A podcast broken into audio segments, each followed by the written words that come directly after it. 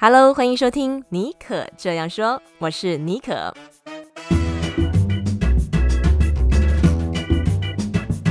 为你注满创意动能，你也可以这样说。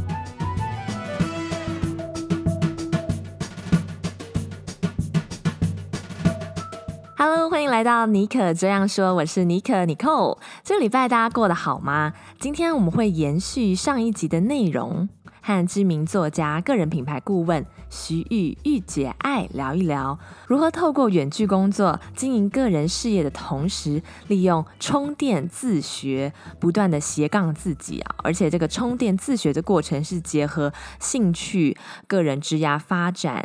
以及休闲这样子的一个平衡点。而且玉姐爱呢，还会分享她经营 YouTube 的秘密心法哦。上一集啊，蛮多听众嗯有私讯给我说，他很喜欢我跟誉姐爱的对谈。之后啊，在尼可这样说这个节目呢，嗯，我也会继续邀请更多有料、很有趣的特别来宾，针对自媒体经营、远端工作和创意发想等等的内容，做更深入的讨论啊。那么在今天的访谈开始之前啊，我想要先呃简短的分享一个听众朋友在 Apple Podcast 上面的留言。他说：“不错的内容，专业问访。我听了首播，感觉很不错哦。访谈的聊天不做作，没有冷场，相当轻松，但是又很专业。非常感谢 Nashia 的留言。也有人说呢，每一集节目的后续讨论啊，文字稿精华内容对他特别有帮助。如果啊，你想要收看今天这一集节目的文字稿啊，都可以在脸书和 Instagram 上面搜寻‘戏骨 Bonjour S J’。” B O N J O U R。那么我们在音乐过后就进入今天的访谈喽。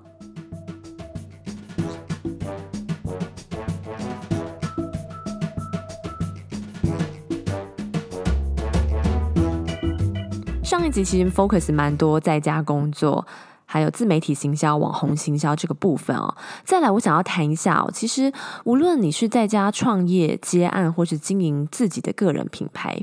本身我觉得一定要具备呃一定的实力，还有专业技能。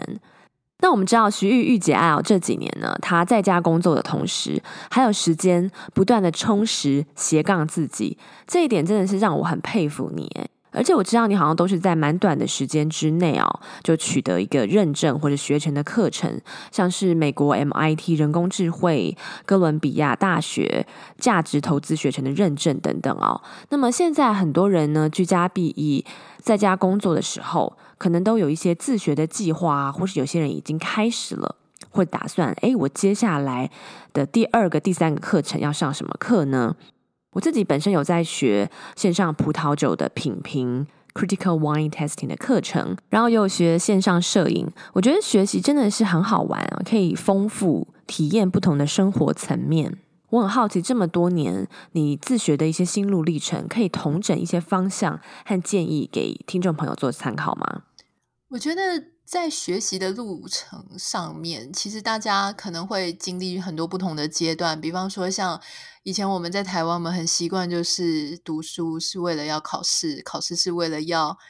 作为一个职业嘛，就是进大学，然后好像你所有做的事情都要跟你未来的就业和变现有关系。可是我后来人来到这里之后呢，诶，美国你会发现哇，所有的东西都有一个 certificate，嗯，不管是什么。呃，软装布置也好啊，其实厨艺也好啊，网络行销各方面都给你 certificate 的时候呢，你拿到 certificate，可是拿到的之后，并不代表说你就已经是专家，或是你就已经可以立刻投入职业了。所以，他反而会让我更加觉得说，我这个学习基本上就只是为了我想学而已，就只是因为我学的时候，我感觉到。非常快乐，我并没有要把所有我学的东西都拿来变现，甚至有可能我学了之后，我老实说，我也后来发现它不是我的兴趣，我也用不上，这个也没有问题。所以我刚刚有提到，就是说，如果你要做一个内容创作者，你一定要不断的去充电跟吸收。那我认为好险，是因为我我个人的充电就是去学东西。所以，当我在学东西的时候，我就发现说，哈，原来这件事情是这个样子，而且我从来没有想过，居然有别人他耗费了他花费了他一生的精力在钻研这件事情。那我可以很快的透过一门课程就去学到这些东西，我觉得非常的值得。所以我永远都不会觉得说我对什么事情已经是很熟、很专家了。当然，我会比别人稍微会一些这个东西，但是我觉得啊，那就是要不断的去充实自己。然后，是不是要从事那一行呢？我觉得倒是还好，大部分的学习都是学兴趣的而已。嗯，你刚刚分享的，我觉得有两个部分让我很有感觉。第一个就是，我也必须承认，其实骨子里面都会觉得说，啊，考个证照啊什么，可能就是要迅速进入一个领域，或是诶，我要开启我事业的什么，就是跟你的人生的一些重要的一些规划要有相关。但我最近其实也发现，美国人学习的动机其实很不一样了。有的时候其实甚至是玩票性质，你就是想要知道人家在做什么。像我最近就很 想要去学。Ceramics 做陶器，像是写作啊，你甚至去做一件完全不相关的事情，可以触类旁通，真的一个灵感就开展起来了。那你一直其实，在原本你的领域当中，或是你认为说你学习就是要有一个很强烈的目标性的。如果像有些人因为工作可能要考 PMP 什么执照，那当然是另当别论。但我觉得姐，你刚刚讲的。这个 idea 就让我了解说，为什么你可以一直出书，而且还可以从两性啊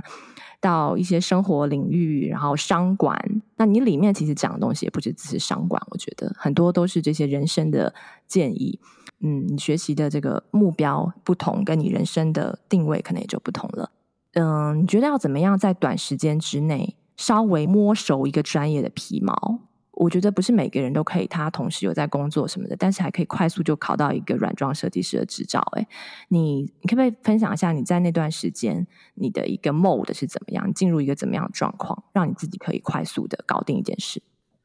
首先，因为这件事情就居家布置呢，它其实本来就一直是我生活当中的兴趣。在我开始上这个课、考这个证照之前，我就已经很喜欢这些东西了。所以我那个时候会想要去学的原因，只是说，比方说，我希望可以了解更 solid 的内容，比方说，呃，什么时期的家具它的特色是什么，所以它就会解答很多疑惑。比方说，以前我在欧洲，我常常看到一些。椅子它的扶手可能是脚是突然像一个网球状那种圆形的，或是说啊，我们看到很多的呃非扶壁，比方说像在那个哥伦呃那个叫什么哥德式建筑上面会有一些这样子的一些很特殊的一些呃结构，那你就会觉得不懂为什么，可是学了之后你就说哦，原来它是几世纪的时候开始，那它可能是从教堂什么东西然后演变而来。然后，所以他们很多人的壁炉会怎么放，他们的布置会怎么做，所以你就会在你脑中，你脑中可能有个印象。可是这些知识，嗯、这些人家整理过的知识，会让你突然就了解。那还有一些颜色的心理学，为什么颜什么颜色配在一起是好看的，什么颜色配在一起会比较难让人家接受？那色彩其实它其实是有一种，它也是有心理学的，而且色彩的心理学跟消费者的心理学其实有时候还会冲突，所以你就会去看各种理论，它针对一件事情不同的呃争论、不同的想法，我觉得这非常的有趣。它已经远超过说你只是想要当一个布置师了。所以我其实我我自己呃觉得很有魅力。这些知识对我来说，它有魅力之处在于说，很多时候我会可以透过它去看。当代的人，还有那个时候的人，他们怎么样去思考一件事情？那我们跟过往的历史啊，有什么样子的相同跟相异之处？所以我觉得，与其说我是对这个学科很有兴趣，其实从那个学科里面，我得到。对人的观察跟解答，我对人的好奇这件事情是更加让我喜欢的。那你刚刚提到说，怎么样在一个短时间内对这个东西就摸熟？老实说，我从来都没有觉得我有真的摸熟一个东西。嗯哼，虽然我考过了证照，我花了很多时间去读书，然后去考试。那段时间甚至是因为我一边在写新书，然后。我还要去考证照，还要读书，所以我大概就把它区分成白天跟黑夜两段我的时间。白天我就是完全的在写书跟读文献，晚上我就是完全的在读软装设计的东西跟考试。所以嗯、呃，这样子去区分，我就可以把我整天大概分成两个大段落。但是同时，我就必须要牺牲当时的影片制作跟 podcast，所以我有一段时间没有在做 podcast 的原因，就是因为我的日我的时间已经分成这两大块了，我真的抽不出任何时间在做别的事情，所以这是我当时稍微调整的权宜之计啦。对。白天与黑夜的工作学习术，这样子的时间切割的方式蛮蛮有趣的，也蛮特别的。就是你的秘密心法这个部分，好像也有放在新书里面做一些讨论哦。有，嗯，好期待。在这个过程当中呢，我也很好奇，我觉得大家可能也很好奇，就是我们看到很多人都会一直往前走。然后就是说，你对于人的好奇会让你去上课，然后在上课的过程当中，不是只是学那个专业，去思考呃历史跟现在观点的一些对照，然后你自己是怎么看这件事情啊？聊了这些关于你如何充电自学的部分啊，然后我想把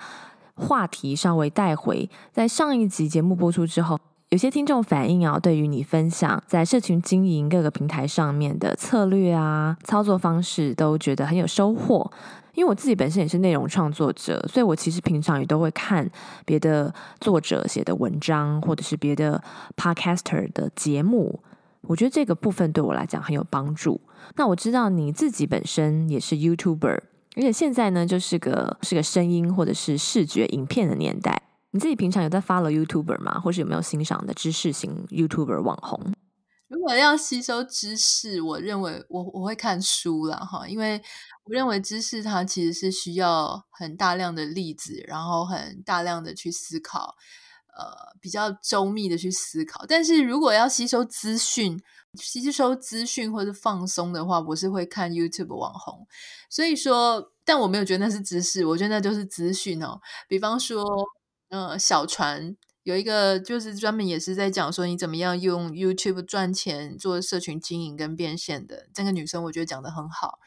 然后一些放松的，比方说我很喜欢看一些外国的 YouTube，但是他讲中文的，比方说像库啊、莫彩希，呃，他们两个就是一个是库是法国人，然后莫彩希是美国人。他们都在台湾住过，所以你会看怎么样从外国人的眼中看台湾，我觉得很好奇。呃，赞扬的话，他是韩国人，有住过台湾。然后另外一个郭杰瑞，他是住中国。但是我就觉得，因为我很好奇别人怎么去看一个我从小到大生长的环境，从他人之眼可以重新再呃发现你自己的家乡有什么样迷人的地方。这个是我很喜欢他们的原因。诶，这个真的很有趣，从别人的影片观点当中可以对照自己的生活。在今天节目最后啊，我想要分享一下，玉姐爱呢是我的学姐，我们平常有时候也会电话传传讯息，聊聊我们身为内容创作者的一些分享啊。那其实她常常做的很多事情，都是在 inspire 我。我就觉得哦，每次他跟我说他下一个计划是什么，现在在做什么，真的都激励着我，而且他很有效率。不但是激励着我，我相信现在很多嗯听这个节目的朋友们啊，也都是你的读者、你的听众。不过呢，人都是会累的，中间遇到很累，有的时候真的就是想休息一下的时候，你会怎么给自己充电，保持创作的呃灵感动能？其实学习就是我的充电，因为当我在学习，我看到一些 online course 的时候，那我有各种 online course 的平台嘛，比方说像大家都知道的 Coursera、Udemy，或是我之前有订 Master Class，或是我就是在 YouTube 上面查关键字去学各种，最近还在那边学那个 AR 的那个软体这样子，所以他会做你的 face tracker。嗯所以各种就是我有兴趣的东西，我就会去。我非常的会查资料，所以我非常的会在网络上求救啊。我的意思求救不是贴一个，不是贴一个问题说啊，大家来教我，不是这样子，而是我会去找答案。我是一个非常喜欢找各式各样 solution 的人，不管是人生，不管是事业，或者不管是我自己好奇的事情，我就是会去找 solution 出来。所以，我认为学习它就是我的充电，嗯、因为我的充电，你只要能够找到很多各式各样事情的 solution，跟解答我心中的疑惑，我就会觉得很开心。所以，我觉得不做产出的时候，大家要记得就是多看、多听、多做一些自己不同的事情。嗯哼，的确，像我最近在学红酒的课程，我觉得真的开了一扇窗，因为还可以边学边喝，两不误，真的。那你有曾经就是完全休息吗？我知道你有的时候会运用去海外呃学习，或者是说是度假，甚至你接案去海外接案做访谈的时候，那那个时候你除了工作的时候，其他的时间你会把自己 turn off 吗？我会 turn off 我的 social media 经营和贴文，但是我不太会 turn off 我整个人的生活。我的意思是说，呃，所谓的 turn off 应该是说我因为我的工作就是跟社群经营有关系嘛，我要经营我个人品牌，我要去跟我的粉丝做 engage，可是。呃，这个东西它是会累的。比方说，你有时候真的会觉得你很想一个人静一静，所以我可能会把 social media 那个地方，还有我的产出去做 shutdown，就是稍微暂停一下，然后我自己就会开始走出去。呃，也许一个人，因为我一个人的时候，我觉得我比较好充电，所以我可能会一个人去旅游，然后去我想去的地方，稍微待一阵子，可能几天或是一个月、两个月。然后去重新 refresh 一下，它有很多的好处。比方说，在我那个时候在台湾，可能在我通告量最多，然后啊、呃、知名度最高，嗯、然后非常非常忙碌的那一段时间，就很需要这样子完全整个关掉，完全整个关掉，让你其实我那时候会选择出国，出国的时候就没有人认识你，然后你也接不到任何的通告跟工作的来电。也许就是 Line，但是 Line 的话，我就会把它设 notification 整个关掉。所以在那样子的时候，你可以回到一个你正常人的生活。比方说，没有人认识你啊，你又重新回到那个 Anita，没有任何人认识你的 Anita。你这样让我想到，有些明星或企业家，在他们最忙、最忙，甚至最红的时候，可能会结束手边的一些工作，去一个没有人认识他们的地方。重新归零出发，调整自己到一个很纯粹，我觉得是不是有点像是回到一个婴儿很 pure 的状态这样子？对，所以他会常常让我回到一个我人家说 default 值，就是说你还没有知名度的那个时候的状态。所以很多人他们会讲说，很多网红他可能后来他就越来越忙，越来越赚越多钱，然后变得非常的大头症这样子。我觉得我我希望我没有啦，我不知道 这可能要问你。我觉得它有一个很大的重点，就是你要常常回到那个你还没有成名的状态，让你回去能够用同理心去同理别人，还有重新去思考说，嗯，那个让你五光十色、目眩神迷的那个状态，它真的是一个正常的状态吗？就是要去思考这些事情。嗯，然后也可以走得更长远。你下个月八月会回台湾，为你的新书《在家工作》做宣传。这本书现在是八月初，八月四号在博客来上市嘛。你宣传完书之后，然后可能明年初啊，疫情也结束了，希望啦。你下一个想要流浪，把自己归零，回到是 Anita 状态的地方是哪里呢？哇哦，我觉得有点太多。嗯，我们今年本来要去度蜜月，但是因为疫情的关系，所以完全整个就停掉了。所以我不太确定，我是很想要自己再去旅游啊，但我不太确定我先生会不会因为也很想旅游，所以又要跟跟着我去。那如果不管他的话，我很想去欧洲，因为我我其实以前定期都会去，大概每一年。我应该每一年都有去，只是不是每一年都有去英国。对，所以我之前也报了 whisky 的课程，所以但是现在因为我已经交了钱，但他 pending 在那里。好险他是因为疫情的关系，所以他说这两年内找时间去上都可以，所以我应该会做一趟这样子的旅行。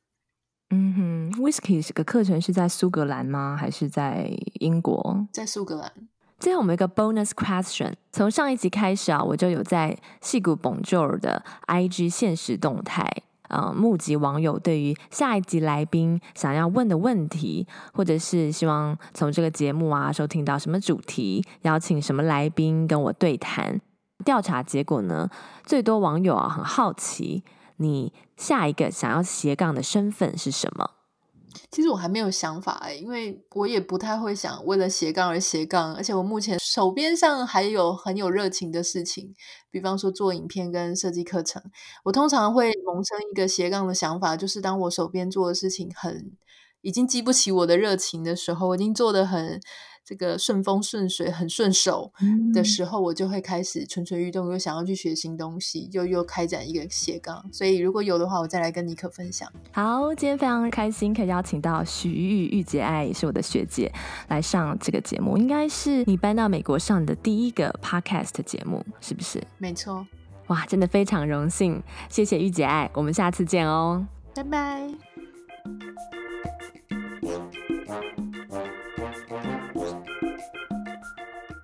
今天节目当中，徐玉玉姐爱提到她的充电自学秘方，以及她考取的室内软装师的证照资讯，还有平常欣赏的一些 YouTuber 的资讯啊，都会整理成节目的精华文字稿。大家有兴趣的话，都可以到我的脸书和 IG 找我，只要搜寻戏骨 Bonjour 或是 S J B O N J O U R，就能看到节目的相关资讯哦，还有后续的一些讨论。对于下一集节目来宾，呃，想要问的问题呀、啊，或者是你希望谁可以来，尼可这样说这个节目跟我进行对谈。如果你喜欢这个节目啊，不要忘了帮我打星、订阅、留言，或者是截图分享这一集的节目，可以分享到你的 IG Story tag 我，让我知道你有在收听哦。我们下周见喽，拜拜。